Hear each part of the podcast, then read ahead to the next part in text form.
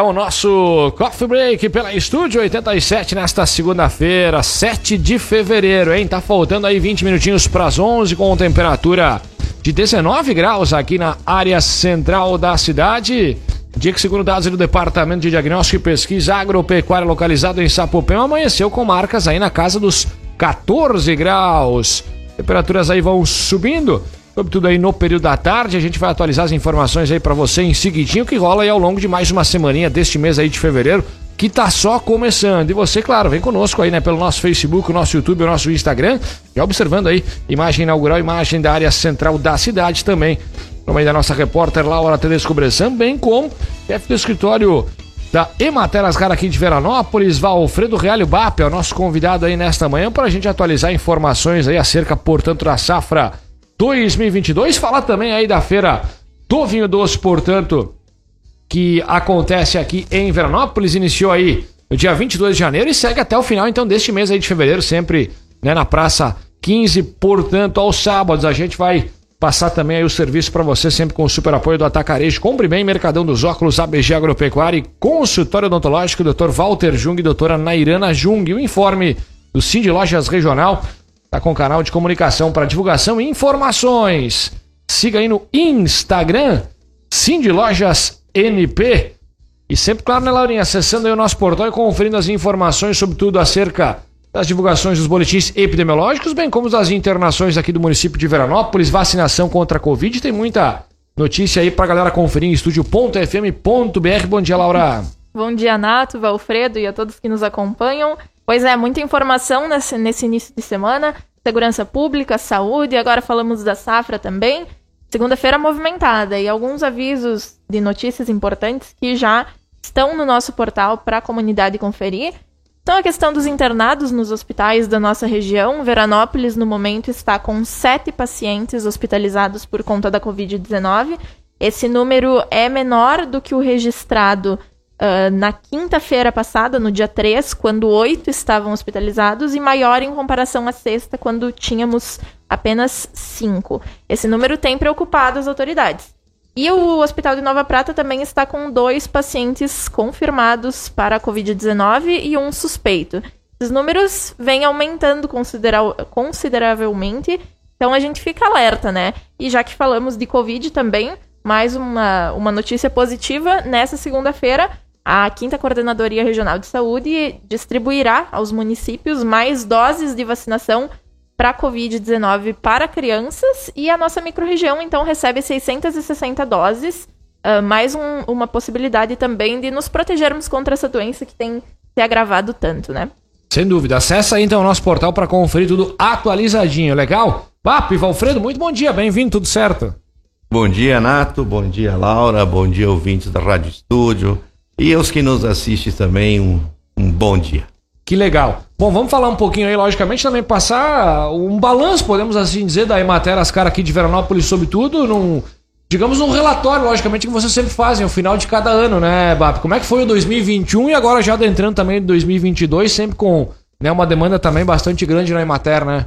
Exatamente, Nato. As atividades aqui do escritório municipal da Emater, é, elas são é, bastante intensas, né, durante o ano.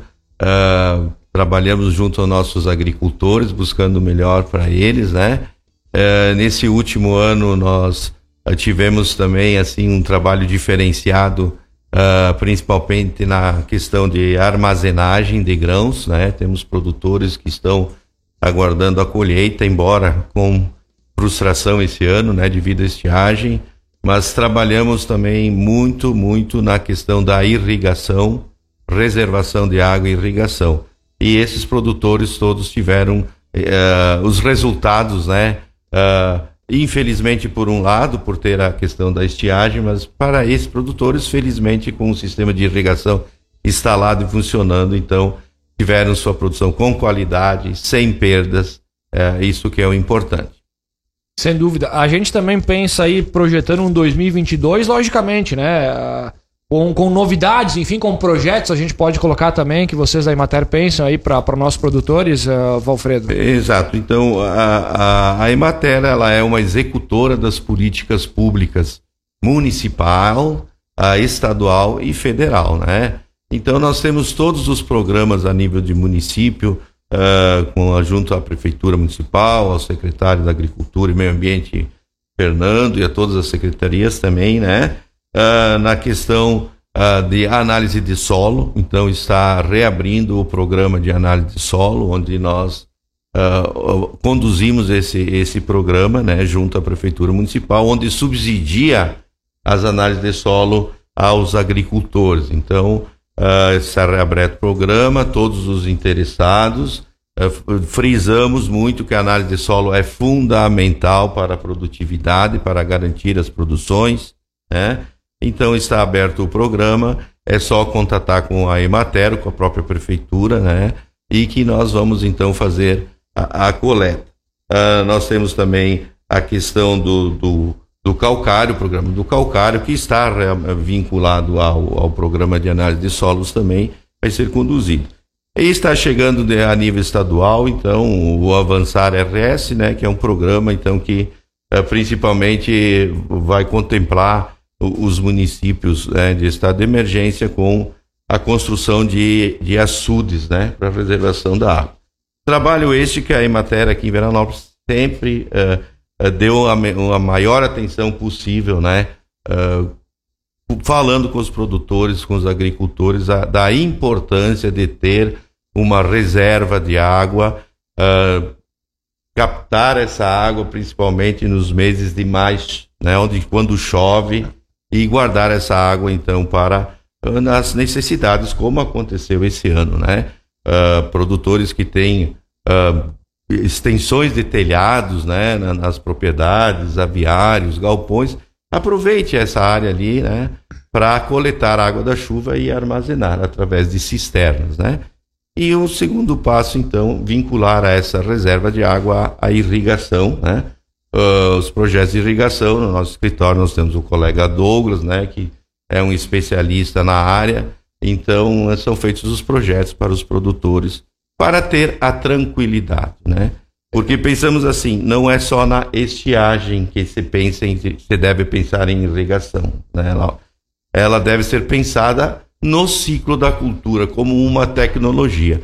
Todos os anos haverá aquele momento que a cultura não está recebendo água da, naturalmente da chuva, né? Então entra com o, com o uh, durante o ciclo com a irrigação, para garantir o padrão, a qualidade da cultura e a produtividade, né?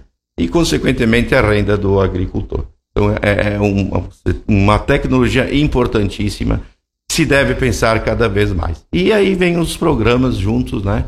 Para poder adequar, enquadrar os produtores aí em cima so, somente da, da, tão esperada precipitação, né, que logicamente a gente teve aí né, nos últimos dias, mas eu acredito que logicamente bastante aquém ainda do, do, do ideal, né? O que, que a gente pode falar e qual é que são as principais preocupações em cima né, dos agricultores, pegando um pouquinho do gancho do que tu está falando também, Valfredo, em cima disso? Assim, ó, nós já viemos de um inverno, né, com uma chuva mal distribuída, né, e em determinados meses muito aquém da, do, da, da média que acontecia, né? E entramos na primavera, verão, então aí aconteceu isso, né? Meses, uh, o último mês que teve chuva normal, como a gente diz, foi outubro, né? Depois, novembro, uh, dezembro, nós tivemos um déficit muito grande, né? E entramos em janeiro com alguma chuva que ficou abaixo também da média e fevereiro eh, está acontecendo isso. Vamos ver se, ao menos, eh, essa pouca precipitação que, que aconteceu esse final de semana, né? Ela se repete, né? Durante o mês. Tomara que isso aconteça, né? Para minimizar, então, a questão das perdas, né? Que os nossos agricultores tiveram. No, no, estado, né? A parte centro-norte do estado toda ela foi acometida por essa estiagem, né? E Veranópolis não foi diferente também. Recebemos, inclusive, o secretário né, de Agricultura e Meio Ambiente há cerca de um mês, Laura, falando, logicamente, dessa situação aí, portanto, do nosso interior, famílias também, né, que necessitavam de água potável sendo beneficiadas aí, portanto, também pelo município. Enfim, decreto, te atualizou muita informação com o nosso secretário da pasta também. Pois é, na verdade, esse o mês de janeiro como um todo foi bastante debatido essa questão da estiagem e justamente, né, entrando nesse assunto também, no dia 26 de janeiro, a gente teve o reconhecimento por parte da União do, do decreto de emergência do, do município. Então, pelo Diário Oficial foi reconhecida essa situação de emergência, assim como em tantos outros municípios também que têm passado por essa situação. Uh, Valfredo, essa, esse reconhecimento do, da situação de emergência, de que forma o município e os agricultores também receberam essa, uh, esse, essa situação, né? Porque temos uma, um, um, reconhecimento que a situação é realmente crítica, até por parte da, da União, né? Uh, quais foram as ações que, que levaram a essa situação de emergência e também o que, que vai ser feito a partir de agora, né?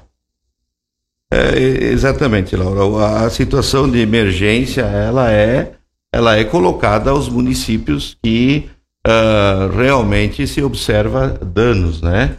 Uh, danos econômicos, danos sociais, uh, danos materiais, né?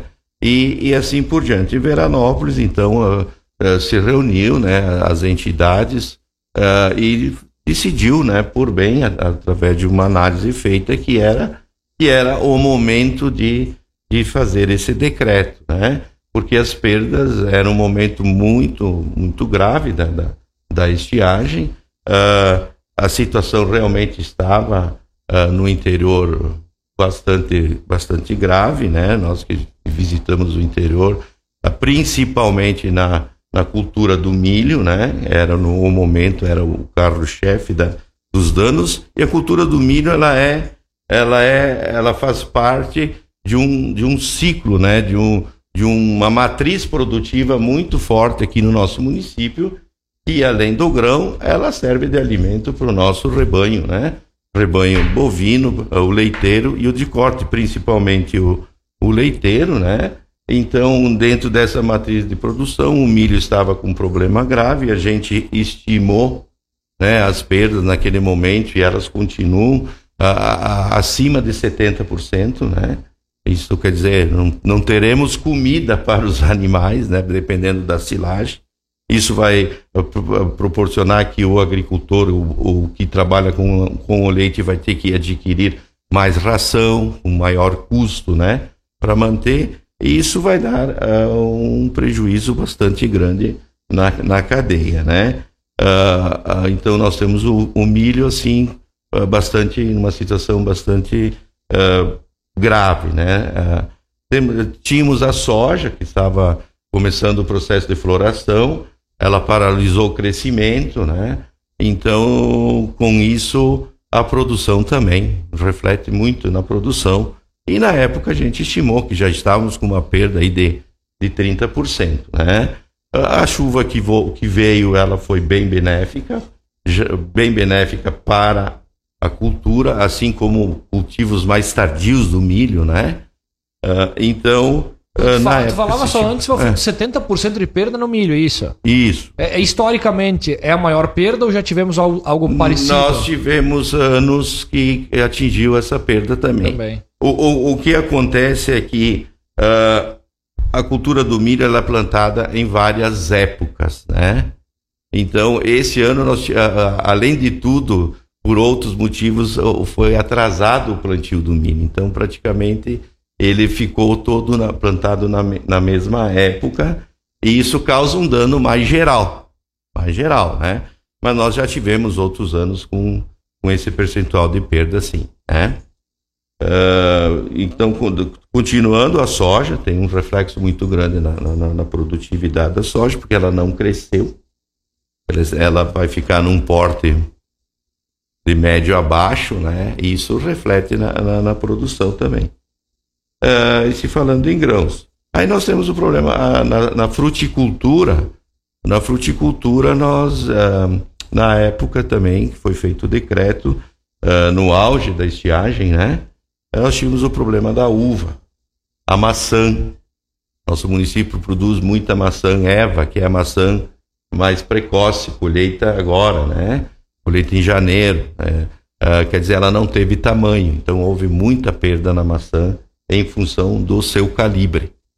Sabe que o produto, a fruta ela é comercializada pela qualidade e o calibre é um dos parâmetros, né? O tamanho dela é um dos tamanhos do, dos, dos parâmetros utilizados. Então, houve uma perda muito grande na cultura da maçã. Nas variedades precoces da uva, né? Bastante tivemos perdas, né? E principalmente em, em vinhedos que estavam localizados em solos mais rasos, né? Com outras outros itens que não é observado, tipo a proteção de solo, né?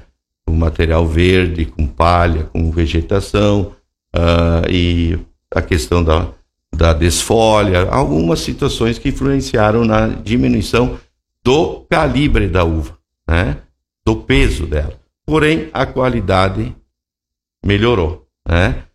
Ah, com o retorno das chuvas aí já no início de janeiro, na metade de janeiro aí, primeira, primeira quinzena ali, ah, o calibre se recupera, né? Se recuperou uh, em parte, então nós, a, as perdas começam a, a diminuir. Né?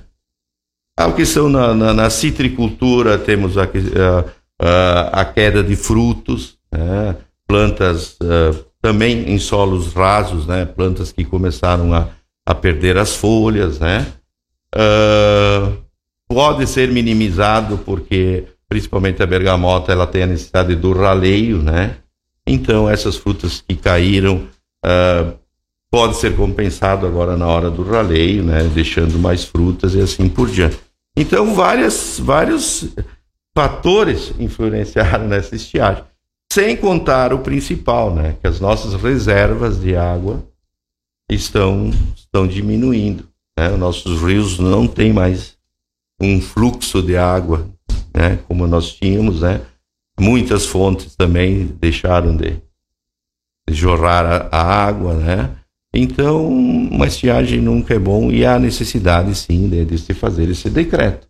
E com isso, o Estado reconhece o município e prioriza as ações dele para, para os municípios que decretaram, né? As ajudas que porventura possam vir, uh, as, os municípios que decretam estado de emergência são priorizados, né? Valfredo, a gente uh, fala muito né, nessa questão de prejuízos, porque a agricultura em si é um, é um setor que demanda bastante investimento por parte do produtor, enfim, tem esse retorno. E quando acontece esse tipo de situação, como o caso da estiagem, que traz bastante perdas na produção, uh, as famílias que trabalham com isso têm um, um impacto muito grande, né? Como é que vocês da Imater percebem essa, é, esse anseio, essa expectativa dos produtores uh, a partir dessa dificuldade, né, desse início de ano nas produções? É, nós, assim, ó, a, a gente sofre com os agricultores da mesma maneira, né? Isso é, é, é importante dizer, porque se o agricultor ele tenha um, ele tem uma quebra, ele tem uma diminuição no seu, no seu giro financeiro, né? Uh, tudo isso reflete. Uh, reflete para quem está com ele, né? reflete para todo o nosso todo o comércio né? e para a própria qualidade de vida dele. Uh, nós temos uma característica muito importante aqui na, no município né? e, e na região num, num todo, que é a questão da diversificação. Então o nosso, o nosso agricultor ele uh, ele não trabalha com uma atividade só, entende? Então, uh, uma atividade passa a amenizar os efeitos da outra. E isso é importante, né? Uma característica que nós temos que assim e que é uma característica que sempre foi trabalhada com eles, né? Não, em, ao contrário de outras regiões, né? Jogam tudo numa atividade, por exemplo, no grão, né, ou na soja ou no milho, e passam um ano com essa expectativa de renda. Aqui a nossa região já é um pouco, é bem diferente quanto a isso. Então, como disse, uma atividade acaba cobrindo a outra, tendo menos perda do que outra e assim ele vai ele vai levando a sua atividade, o seu ano né, agrícola que a gente chama com menos impacto, né? É, essa é uma característica, mas assim, sem dúvida, há uma estagnação né, no crescimento econômico do produtor toda vez que acontece uma estiagem. Né? E pensando também nessa, propriamente nessa questão da, da dificuldade de água que estamos tendo, porque estamos com volumes mais baixos. É, de que forma essas ações da Emater também auxiliam esse produtor nesse momento de dificuldade, tanto em questão de água quanto da perda da safra? O que, que podemos uh, falar para acalmar essas pessoas, né? É, o que nós, eh, nós eh, assim, sempre, sempre aconselhamos, sempre trabalhamos é exatamente eh, essa questão, que o, que o, o produtor nos procure ou né, nos chame para fazer uma avaliação. Cada, né, de cada propriedade é uma situação, né? buscando sempre a, a minimizar esses impactos e, ao mesmo tempo, oferecendo a tecnologia. Né? tecnologia. Então, se o produtor nos procurar e nós vamos conversando com tempo, propondo para ele, né? Vamos assim, tu você que que água você tem disponível na propriedade, né? Se não tem, vamos ver qual é a melhor maneira. A melhor maneira é fazer uma cisterna, né? Fazer uma cisterna. Você tem um, o produtor tem um aviário lá que não está que não que não não está captando a água desse da chuva com esse telhado. Vamos fazer um projeto para ele, vamos conversar, né? Para que ele possa ter essa tranquilidade. Os que já uh, fizeram isso, né? Uh, nos procuraram, nós fizemos essa proposta de implantar, eles estão crescendo. Agora, ah, uma cisterna, né? Irriguei um, um meio hectare. Não, agora eu vou fazer mais uma para irrigar mais um mais uma área e assim por diante, ele vai garantir a produtividade. E junto ao sistema de irrigação, né? Evidentemente, existem custos, né? Existem custos, mas é de se avaliar. Uh, assim como ele tem para comprar um trator, ele tem um custo para comprar uma máquina, né, para construir um galpão, né? mas este é um custo que ele se ele se ele devolve, né? ele devolve e devolve a tranquilidade do produtor, né? Ele vai dormir tranquilo, ó. Se ficar uma semana sem chover, eu vou entrar com a minha irrigação, eu vou garantir a minha. Né? Então esse é o tipo de, de o, o trabalhinho, trabalho formiguinha que a Emater faz, né? E que quem, uh, quem vem com a gente e, e, e aceita a nossa a nossa uh, oportunidade que é dada e abraça, uh, eles, eles retornam com a gente né, de, de, forma de, de, de, agradecimento. Tá? Então, às vezes a gente diz, por que plantar 10 hectares de milho se você pode plantar 3 com a tecnologia da irrigação e vai produzir praticamente a mesma coisa. Vai ter menor mão de obra, né? menor custo da lavoura e tu vai ter o teu produto. Né? Então, essa é a questão. O, o agricultor, nós procuramos abrir o, a cabeça do agricultor para que ele assimile essas. Né? Se tem custo, tem custo. Mas existem linhas de crédito no mercado muito, muito, vamos dizer assim, a juros muito baixos, né? Que podem serem acessados a longo prazo. Então, a tecnologia que ele adota, ele acaba uh, se pagando, como a gente diz, tanto na irrigação como na na, na guarda dos grãos através dos silos e assim por diante. São muitas as opções positivas, né, para evoluir e contornar também essa situação. Exatamente. Valfredo, outro, outro assunto também, a gente comentava antes da, da questão da uva, é... Agora entramos nessa, nesse período da colheita, né? Fizemos até uma reportagem especial sobre a vindima aqui pelo, pelos canais da estúdio. E a questão da uva preocupava muito os, os produtores e também os consumidores, né? Porque entramos também na questão da qualidade da uva uh, e propriamente da qualidade do vinho, dos produtos que decorrem dela, né? Como ficou essa questão da qualidade da uva? Tivemos perdas também na qualidade ou na quantidade, especialmente, em relação à estiagem? Problema de maturação, tu falavas também, né? Sim, uh, no início, né? Uh, o, o, que, o que acontece? Mais uma vez eu chamo, uh, busco a irrigação, tá? Então os, nós temos vários agricultores que instalaram, implantaram o sistema de irrigação né? Uh, nos vinhedos. E, ao mesmo tempo, muitos uh, instalaram a cobertura. Então é um, uma tecnologia totalmente diferenciada que garante qualidade, garante produtividade, né? para o agricultor. Esses é uma fatia de mercado, né?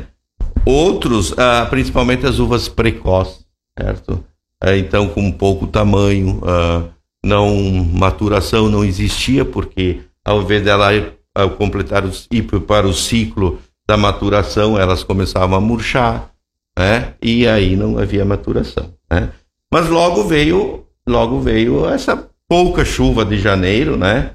Mas que começou a reverter a situação, certo? Então essas variedades de ciclo mais médio e para tardio, elas recuperaram, né, em grande parte o seu o seu peso, né, seu tamanho. Uh, porém, como as chuvas eram foram poucas e e assim bem espaçadinhas, elas mantiveram a qualidade.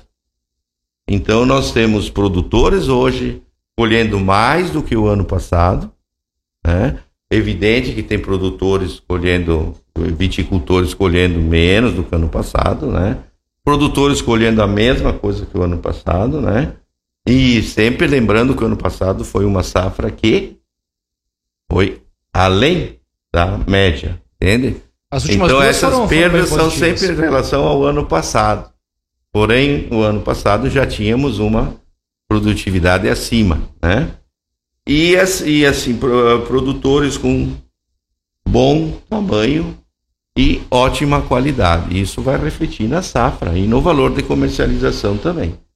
Então, assim, a, a, o caso da uva não é tão drástica, né? Ela não é uma, uma não foi uma questão tão, tão ah, vamos dizer assim, de grandes perdas. Tá? Pelo menos como se previa bem claro início, né? isso. Né? Houveram, sim, muitos tiveram perdas, né? Mas, uh, vamos dizer assim, uh, não como se imaginava que poderia ser, tá? lá no início, né? Perfeito, Valfredo. Vamos falar também aqui, portanto, a nossa. Estamos falando aí, logicamente, portanto, de vinho, vinho doce a feira, que iniciou lá no dia 22 então, de janeiro, segue até 26 de fevereiro, ocorre aí na Praça 15, que a gente pode falar, afinal, são vários produtos que também estão sendo comercializados né, ao longo aí, portanto, desta feira, sempre de muito sucesso, né, BAP? Exatamente, e fica sempre o convite para a nossa população, né, fazer, fazer a visita no sábado de manhã, na Praça 15 a feira agora do vinho doce e da uva, ela acontece concomitante à nossa feira da agricultura familiar, né, que é uma feira permanente que sempre tem bom público, né? A, a nossa comunidade está valorizando e muito essa feira. E agora nesse período com os atrativos, né, que é o vinho doce, um ótimo vinho doce, como nós falamos, a uva está com uma ótima qualidade, o vinho doce também está, né, com qualidade. A, a uva, né, tem, tem uva, uh, até impressiona a procura, né, nos primeiros no, nos primeiros finais de semana uh, o pessoal se viu apertado, né, com, com a oferta da uva, né, mas agora já esse último foi normalizado, tivemos uva até o final da feira, né, vinho doce da mesma forma, e junto à nossa feira também uh, se vê a dificuldade dos nossos feirantes né, uh, em produzir nessa época. A estiagem castigou, então eles não estão com muita oferta de produtos, né?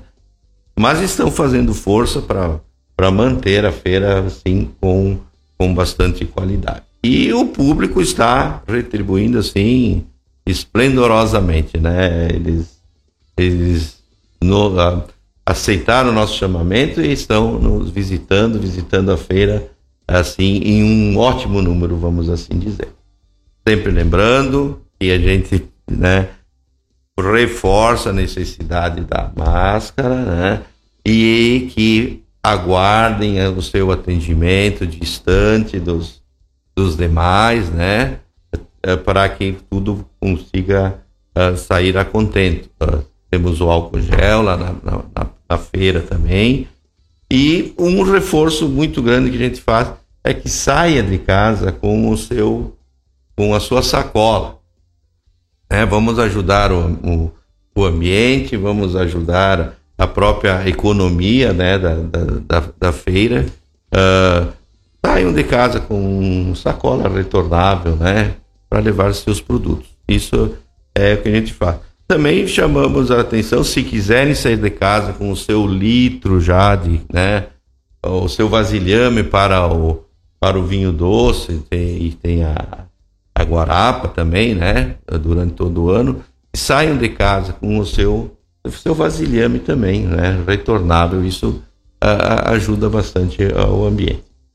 Perfeito, Valfredo Real, nosso convidado então aí, portanto, nesta manhã de segunda-feira, atualizando informações aí da safra 2022, bem como da Feira do Vinho Doce aí, que ocorre por todo o sabadão até o final do mês aí de fevereiro. Você confere na Praça 15. BAP, sempre bacana te atualizar as informações. Conte sempre conosco. Um bom trabalho, boa semana aí, logicamente até a próxima. Ah, nós é que agradecemos a oportunidade de estar aqui novamente e trocando ideias né, com vocês, com, o nosso, com a nossa comunidade. Para nós é uma satisfação. Perfeito. Grande abraço então ao BAP, Laurinha. A gente, claro, vai em seguidinho atualizar mais informações também nos nossos canais, né? Com certeza, essa conversa muito produtiva, né? Falando desses, desses impactos que a, a estiagem desse início de ano nos trouxe, né? E reforçando também essa questão da feira, porque a feira é, é realmente, né, saúde, enfim, integração da comunidade e valorização, né, dos nossos produtores. Sempre muito, muito proveitoso conversar com o Valfredo.